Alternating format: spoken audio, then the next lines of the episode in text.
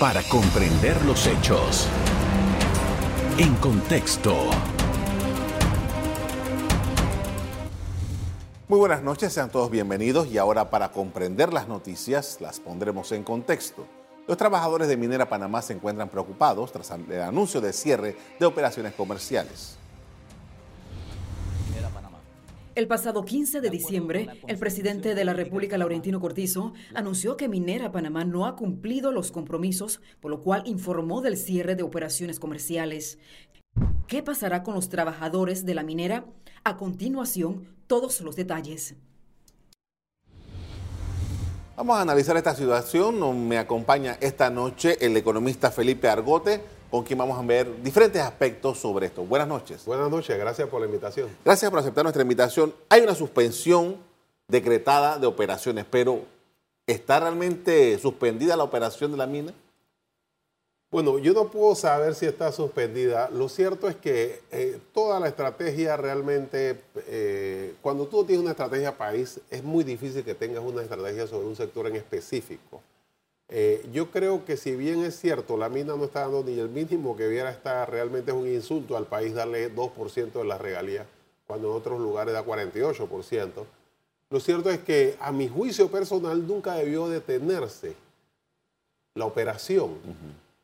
Mira, cuando nosotros tuvimos en la lucha por la reversión del canal, nunca vimos como una posibilidad cerrar el canal mientras discutíamos. Claro, no teníamos ninguna posibilidad de cerrarlo, porque estaban la mayor, las tropas del mayor eh, eh, potencia militar del mundo ahí, pero eso no era una opción ni siquiera como se consideraba. O sea, a mi juicio lo que tenía que hacer el Estado en este momento es, ya que no tienes contrato, tienes que pagar los impuestos, como lo pagas tú y yo. Y el impuesto es 25%, y el ITBM, y todos los impuestos que dejaste pagar, más eh, las multas, recargos y todos los demás intereses. Entonces con eso tú te sacas mucha más plata que lo que sacas con un acuerdo de 375 millones de dólares, que es menos que lo que, sacando la utilidad neta de la empresa, 375 millones menos que lo que pagas tú y yo de impuestos en proporción a, la utilidad neta. ¿De cuánto cuál es ese porcentaje? 25%. O sea, ellos tenían que haber pagado 25% de su utilidad neta. Entonces, si tú ves los estados financieros, eh, por ejemplo, en el 2021 fueron 1.400 millones de dólares. En, África, ellos tienen una mina que eh, tuvieron eh, mil millones de dólares. Estamos hablando de casi 40% menos. Y allá pagaron 392 millones. Entonces aquí están diciendo que 375 y tampoco lo pagan, pero eso solamente es el impuesto o sea, el impuesto sería más que eso. Tú le dices, págame todos los impuestos y vamos a seguir negociando. Pero ya que no tienes contrato, tú eres una empresa como cualquier otra, porque si tú abres una tienda y llega eh, a cobrarte los impuestos, y tú dices, no, lo que pasa es que yo abrí la tienda, pero yo no abrí ninguna operación, ni estoy haciendo... Ah, ellos no te dicen ni que, bueno, anda a ver hacerlo y cuando regreses dentro de un año paga los impuestos. Mientras tanto no puedes pagar porque no eres empresa. No, no, ellos te van a decir, tienes que pagarlo ya y arregla tu problema, porque además te voy a meter una multa. Pero paga los impuestos si no esto se... Entonces hay que pagarlo. el Estado tenía que haberle cobrado todos los impuestos atrasados y los verías corriendo tratando de llegar a un acuerdo. Ahora, eh, eh, vamos a, porque aquí todo esto es eh, de acuerdo con la legalidad, ¿no? Hay un contrato que, fue, hay miles de teorías ahora mismo sobre ese contrato.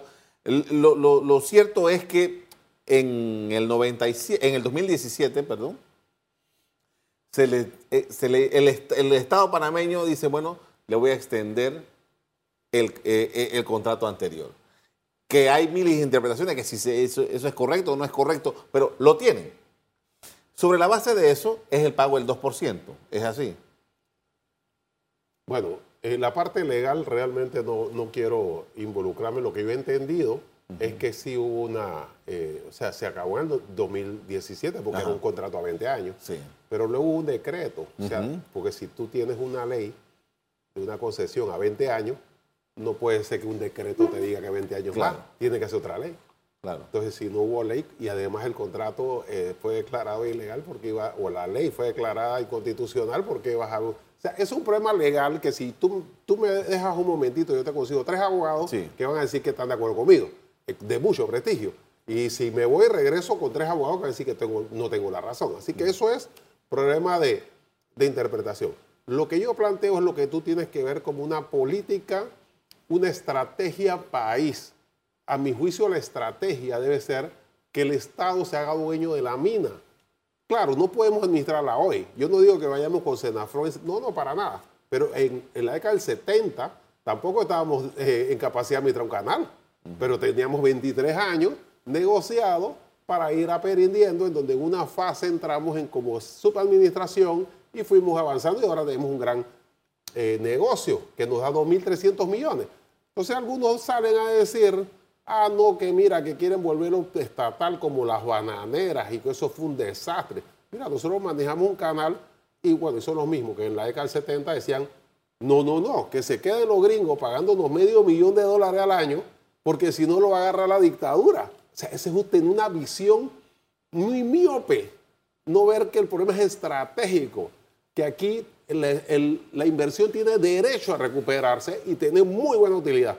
Pero al final nosotros tenemos que aprender a manejar una mina que no sabemos y la forma de hacerlo es mediante un contrato en donde en una fase el Estado esté en minoría, en un 10 años pase a ser mayoría de la Junta Directiva y en 20 pues regrese todo a ser mano del Estado. Es una estrategia país. No que, bueno, tú, yo quiero un poquito más de plata. Mira, si tú recuerdas, en la década del 60, bueno, algunos no recuerdan, pero pueden haber leído, llegó- se hizo los tratados 3 en 1, Sí. después de la gesta del 64. Ellos llegaron contentos, felices. Los gringos nos van a dar más plata y van a hacer un canal a nivel y tal, y vamos contentos. Y la gente que hizo, los rechazó. Les dijo, sí, perfecto, nos van a plata, queremos plata, pero queremos que se vayan. Queremos el canal administrado por nosotros. Ah, no, hombre, eso es ilógico, es una potencia mundial. ¿Cómo lo vamos a sacar sombrerazo? Es una potencia militar. Bueno, ¿qué pasó? La mayoría de los panameños y las panameñas creyeron en la capacidad nuestra de administrar el canal y ahora lo hacemos. Mira, la mayor empresa minera del planeta es la empresa minera de cobre de Chile, estatal, privatizada por Allende. Vino Pinochet, vino Milton Friedman, que es el, el- que se inventó gran parte del neoliberalismo, estuvo en Chile, administraron ese país y Pinochet nunca se les ocurrió regresarle la mina a la empresa privada transnacional. ¿Por qué? Porque ese es el salario de Chile. Entonces, si nosotros tenemos una mina que estamos destruyendo nuestros recursos, eso no es una bananera. Porque la bananera es tu tierra, tú siembras y tú sacas tu plata. Nada tiene que hacer el Estado ahí. Pero en, un- en una empresa como esta, el cobre es tuyo y es mío. Yo no estoy celebrando cobre, ese cobre es nuestro. Por esto vamos a hacer una primera pausa para comerciales. Al regreso seguimos analizando desde la perspectiva de nuestro invitado Felipe Argote la situación de la minera en Donoso. Ya regresamos. En contexto. Estamos de regreso con Felipe Argote, economista. Estamos analizando la situación de la minera Panamá.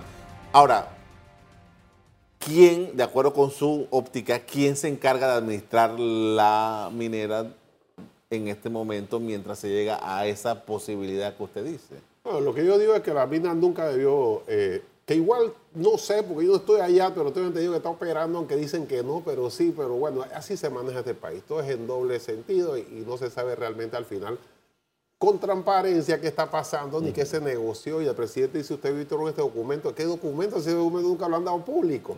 Entonces, eh, me parece que no era una buena idea porque están jugando, eh, no jugando, pero están poniendo en riesgo la estabilidad laboral de 5.200 trabajadores y trabajadoras panameñas, que si esa mina se, no funciona, no hay forma de que tenga ingresos para pagarle a nadie. Entonces, eh, eso debió seguir operando, pero como digo, debemos cobrarle todo porque esa mina no tiene ningún tipo de, eh, de contrato. Entonces tienes que pagar lo que paga cualquier empresa y luego me dice cuánto me vas a pagar por el cobre y los 500, eh, eh, 500 eh, cosas de oro que se han llevado en helicóptero. Ahora, 5.200 trabajadores. El gobierno en su ah, anuncio la semana pasada dice, estamos facultando a la ministra de Trabajo para que ella vele por los trabajadores y tal. Eh, eh, ¿cómo, ¿Cómo se hace eso? Bueno, yo si me está que la- suspendido el- el- la comercialización. Seguro que ella lleva en la cartera para pagarle, con, o sea, no hay forma. O sea, si está detenida la comercialización, la empresa no tiene ingresos, evidentemente no le puede pagar a los trabajadores. O sí le puede pagar porque tiene una gran ganancia, puede tenerla depositada, pero eso no es la misma cuenta y eso no funciona así. O sea, ¿cómo le facultas a una funcionaria pública para que garantice que le paguen cuando eh, la mina no está operando? Pero como digo, el, asunto estratégico es estratégico. Esto es grave en un mal momento. Hay crisis, hay problemas de, del seguro social, que, que- que el- del fondo, hay problemas de deuda. No es un buen momento porque recuerda que la mina genera el 7%, no la mina, la minería en su conjunto, pero la mina gran parte de eso, el 7% del Producto Interno Bruto. O sea, eso es mucho más de lo que se espera que crezca el próximo año, que caemos en recesión inmediatamente. No se puede estar jugando si no hay una estrategia clara. Por eso nunca debieron plantear la posibilidad de parar la operación. Ahora, Panamá eh, no, no le ha ido bien con esto de la explotación minera. O sea, a lo largo, la historia del país nos dice de diferentes momentos en que se trató de hacer algo y que al final no se concretó. No hay una tradición, no hay un espíritu y ahora el gobierno de Cortizo aparentemente tiene toda la intención de eh, sacarle provecho a la minería. Se, está en, negociación, no se sabe nada con otro proyecto ahí muy cerca. Eh, Panamá, eso que usted habla de estrategia, realmente no ha podido nunca sacarle provecho a esa, a esa minería. No, y, y el, lo- el peor consejero es la desesperación. Cuando tú tienes un problema como este, que no tienes buen flujo y debes y tienes deuda y hay que pagar, entonces te desesperas y empiezas a conceder. Y resulta que 375 millones, que como digo es menos lo que paga impuestos sobre la renta, ahora es el objetivo. O sea, tenemos, eh, tenemos que tener mucho cuidado de que no se aparezcan la otra semana diciendo que, bueno, conseguimos 250 millones, pero algo es algo. Entonces quedamos aceptando migajas porque no hay una estrategia país de la situación minera que incluye la posibilidad, porque hay sectores que con eh, legitimidad plantean de que no debe haber minería a cielo abierto. Sí. Ok, si tú planteas eso, la única forma de que decidamos, si alguna vez se decide, que no haya minería a cielo abierto, es que el Estado sea el que tiene el control de la mina. Si no, tú no le puedes decir ellos que no tengan, que no hagan minería si, tiene, si tuvieran en, cualquier caso el contrato del Estado. Entonces, la única forma es que el Estado se haga propietario de la, mina. Eso tiene que haber una transición porque la, eh, empresa eh, First Quantum estableció una gran cantidad de millones de dólares y uno no puede ser irresponsable y decir, bueno, gracias, te vas y gracias por... lo-". Eso no es así. Tú tienes que garantizarle su inversión y una utilidad razonable durante un periodo. Y a cambio de eso, yo voy a aprender el negocio. Ahora, estamos hablando, de, de acuerdo con las cifras que se manejan, la- esta compañía ha invertido 10 mil millones de dólares ahí. Estamos hablando de que si Panamá, por alguna razón, eh, el desacuerdo este se mantiene, tiene que velar por esos 10 mil millones de dólares y lo que ellos eh, habían proyectado que se iban a ganar durante los 20 años de operación. ¿Cuánto nos saldría a los panameños esto? No, el problema es que ellos no tienen contrato. El asunto es que ellos no tienen contrato. Entonces ellos pueden, a- a- eh, es razonable, ¿ok? Y el país tiene que ser sensato, pero ellos están operando sin contrato. Y ellos lo saben hace cinco o seis años. Lo que pasa es que gobiernos irresponsables no publican por una serie de manejos y ahora tienen un año ya confirmado, requete confirmado que no hay contrato. Ellos tienen desde enero conversando porque dice que cuestión de buena fe. Mira, nosotros decimos business is business. Sí. Eso no es buena fe. Tú dices, mira, tú no tienes contrato, págame todos los impuestos atrasados y ahí págame y págame. Y siéntate aquí conmigo que queremos discutir qué vamos a hacer sensatamente. Ahora- Pero un año. Parte de lo que dicen los voceros de la minera es que eh, lo que les han pedido al gobierno es que no sea una renta fija de 375 millones de dólares, sino que se vea las fluctuaciones del mineral en la cotización internacional y que si baja el precio del cobre o lo que quiera que sacan de allí, entonces también baje esa- ese aporte al, al gobierno panameño. Mira, si tú tienes un impuesto sobre la renta, eso es sobre la utilidad. Y eso no es fijo. O sea, partimos de eso. yo no tengo por qué ponerte un contrato que no pagues impuestos sobre la renta, porque tú que tienes una pequeña restaurante pagas impuestos sobre la renta. ¿Cómo que alguien que se gana 1.400 millones no va a pagar un solo centavo de impuestos sobre la renta cuando en África está pagando 48%? Pues ahí tienes un 25%. Luego tienes que pagar el ITBM, tienes que pagar todos los impuestos. Y luego se discute cuánto me vas a pagar por el oro y eso pues, pues un porcentaje pero ya tú tienes de lado acá la, cantidad de dinero por tu operación industrial. Ahora, eh, estamos, estamos en, una, en una circunstancia, en un dilema, estamos en un dilema, porque los actuales dueños de la mina, ellos no negociaron el contrato que existía originalmente. Ellos creo que son los terceros en esta, en esta, en esta situación. O sea, cómo el Estado panameño eh, negocia con una gente que entró al final para hacer un negocio. O sea, ellos llegaron, invirtieron sobre algo que estaba ahí, que, no, no, avanzaba mucho. Bueno, se, negocio de forma primero inteligente, teniendo un plan, eh, teniendo personalidad, no diciendo que yo de buena fe, porque tú empiezas a negociar, yo tengo mucho tiempo estar negociando por, por eh, cualquier cantidad de negocios, y tú no puedes empezar a negociar eh, dando cosas gratis sea, tú dices, mira, business, business, tú tienes que darme esto porque eso es lo... Y si no, pues, vamos a qué hacemos. Ahora, el gobierno, el Estado tiene que ser sensato. Porque yo digo, tú no puedes decirle a una empresa que invirtió 10 mil millones de dólares, tú no tienes contrato y que gracias por todo. Eso no es así. Pero tienes que tener personalidad. Yo sé que hay gente que tiene la capacidad ahí de hacerlo, porque en el gobierno hay gente inteligente. Pero si tú no tienes una estrategia de país, no puedes tener una estrategia minera porque no corresponde.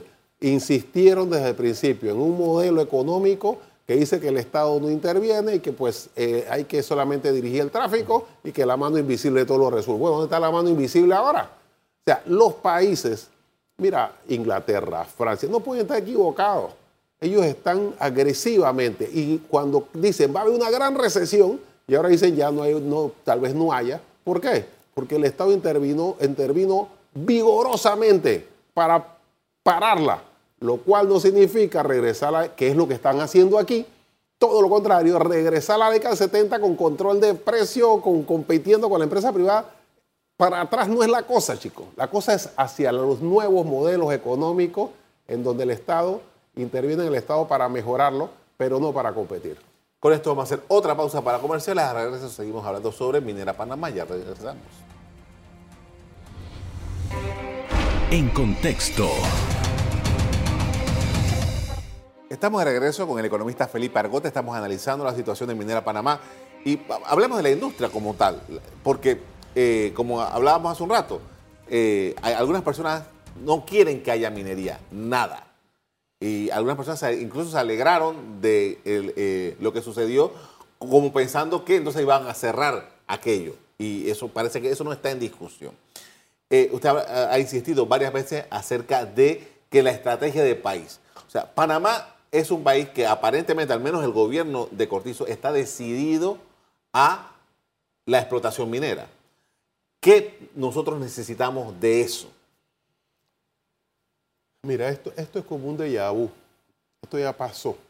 Nosotros requerimos que nuestro recurso natural, ahora, uno de los más importantes, que la minería esté en manos del Estado para poder decidir sobre él. Aquí se va a dividir las aguas en dos sectores. Unos ultrarradicales, que también lo había, unos que decían en la década del 70 y 80, no hombre, si nosotros no somos capaces de organizar, ¿cómo se le ocurre que nosotros vamos a administrar un canal? Si aquí lo único que sabemos organizar son los carnavales. Entonces se van a poner del lado y van a inventar cualquier cosa, van a llamarnos que patrioteros y todo lo demás. Eh, y va a haber un sector mucho más consciente, que vea a largo plazo, que entienda que este es nuestro recurso que estamos destruyendo nuestra naturaleza a cambio de mejorar el nivel de vida de la gente y que tenemos derecho a tener una parcela lo mejor posible, pero que no basta con el ingreso, tenemos que controlar nuestros recursos naturales para que no nos los dejen hecho un desastre. Mira, yo he visto lo que ha dicho la minera y visto y he leído algunos una cosa que insisten, duradera, duradera se me da la impresión que ellos lo que quieren es garantizarse que no van a salir de aquí hasta que no quede cobre del tamaño de una moneda hurracá.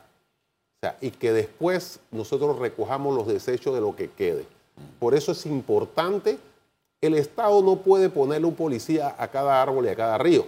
La forma de poder controlar que no destruya nuestro ambiente es que el Estado tenga funcionarios dentro, no que meta a todos los parientes de los diputados, que tenga funcionarios, que tenga parte de la junta directiva, y tú sabes quién más, que los trabajadores de la mina tengan un participante en la junta directiva, que además sean propietarios del 2% de las acciones, así como que la el Estado tenga el 49%, la mina tenga el 49% y los trabajadores el 2%, aunque la mayoría en principio sea de la minera en la junta directiva, y que los trabajadores al final del año se ganen un 2% de la utilidad y se la repartan entre ellos. Eso sería lo más justo. Y el 49% del Estado ganándose su parcela, ganándose su, Ahora tendríamos de los 2.400 millones que tuvo en utilidad. El Estado tendría 1.200, 1.000 millones de dólares, no 300. 1.000 millones de dólares este año en su parte de utilidad si nosotros fuéramos propietarios del 49% de las utilidades. Y los trabajadores tendrían, eh, qué sé yo, 2, 3, 30, alrededor de 25, 25 eh, millones de dólares para distribuírselo entre 5 mil trabajadores. Eso es una, además los motivos y todo lo demás, que están ahí metidos. Nadie quiere estar lejos de su familia en una mina. Con una posición como esa salimos ganando todos. Y la empresa saca su plata y su utilidad y sus... Mira lo que, lo que, lo que te estaba planteando en su momento. El Fondo de Ahorro de Panamá. Este año perdió plata. ¿Por qué? Porque la plata la tienen bonos en Estados Unidos otros lados, perdiendo plata. Cuando pudo haber puesto esa plata comprando acciones y ahora tendríamos eh, utilidades en el Fondo de Ahorro de Panamá. ¿Tú sabes quién sí pensó en eso? El Fondo de Ahorro Soberano de Singapur. O sea, la gente de Singapur, el Estado, que tiene fondo de ahorros igual que el de Panamá, fondo eh, soberano, compró acciones, tiene plata en la mina, los chinos tienen plata en la mina, la India tiene plata en la mina, ganando plata, y nosotros tenemos nuestra plata metida en cualquier lado menos donde debe estar generando riqueza para el país. Ahora, ¿Qué te parece? Esto, esto, es, esto es la forma como Panamá se ha conducido, creo que siempre. Pero eh, para destrabar la condición en la que nos encontramos, porque eh, al final la hora que es y no, no sabemos nada, eh, aparte de lo que se ha comunicado, eh, que, es muy vago todo, realmente del detalle de lo que está sucediendo nadie lo sabe. Pero Panamá como, como país, que es el dueño de los recursos minerales que se están extrayendo ahí, y que ha tenido muy buena salida. Desde el año 2019 esta parte se ha vendido muy bien todo lo que sale de allí. Eh, ¿Cómo se ve de aquí en adelante con un problema como este? Porque, como usted dijo, Panamá no, no sabe cómo sacar minerales. Necesita las grandes compañías. ¿Cómo las otras compañías están viendo este problema de Panamá? Por supuesto, eh, deben estar muy preocupados. Y, y las, eh, lo claro es que la bolsa eh, las acciones se vinieron abajo. ¿no? Buena oportunidad para que el Fondo de Ahorro de Panamá compre, compre acciones. Yo haría, en este momento, bueno, ya metiste la pata, ya lo hiciste mal, eh, bueno, pero no puedo eh, llorar sobre la leche derramada. En este momento lo que el Estado tiene que hacer es decir, mira, acuérdate que te dije que suspendiera, lo, no, no, deja eso así. Me pagas los impuestos y todo y te lo digo el recargo y lo quiero ya, porque si no te voy a hacer jurisdicción coactiva y te voy a, y te voy a congelar los fondos o, voy a hacer cualquier cosa. Lleguemos a un acuerdo justo en donde tú pagas todos los impuestos del mundo, tú me das eh, el porcentaje que vamos a seguir negociando sobre, sobre el, el, metal e inmediatamente vamos a poner, mientras negociamos, eh, participantes de los trabajadores y del Estado en la Junta Directiva para saber qué es lo que ustedes están haciendo con mi, eh, con, mis recursos naturales, con mis ríos y con mi cuestión, para garantizar, y se ensuciaron algo y dañaron algo, van a pagar la multa. O sea, vamos a intervenir para tratar de garantizarle, mientras el país decide si queremos o no minería a cielo abierto. Ahora, este, esto es el caso de la minería, pero en términos generales Panamá eh, tiene un montón de leyes especiales con incentivos de los más diversos este, este es el caso de la mina, que que usted no paga impuestos sobre la renta, eh, y así hay un montón. Es un desastre, porque el problema que yo veo La gente se preocupa, o alguna gente, la mayoría no, eh, eh, molesto por los subsidios que le dan al chiquillo malcriado, que le dan 30 dólares mensuales que no sirven ni para la lonchera, porque saca malas notas y todo lo demás, y ahí estamos dando, pero no se preocupa de los miles de millones de dólares en exoneraciones que se le da a los millonarios de este país para que hagan negocio gratis, para que la inversión les salga gratis. Ahí es donde están los ingresos que debe tener el Estado en principio, y por supuesto, los subsidios deben ser focalizados, no pueden ser para todo el mundo que no lo necesita. Le agradezco mucho por habernos acompañado esta noche, muy amable. Cómo no, gracias a ti por la invitación. A ustedes también le doy las gracias por habernos puesto atención para este análisis sobre la minera. Como siempre, los invito a mantener la sintonía de EcoTV. Buenas noches. Para comprender los hechos. En contexto. Revive este programa entrando al canal 1 de BOD de Tigo.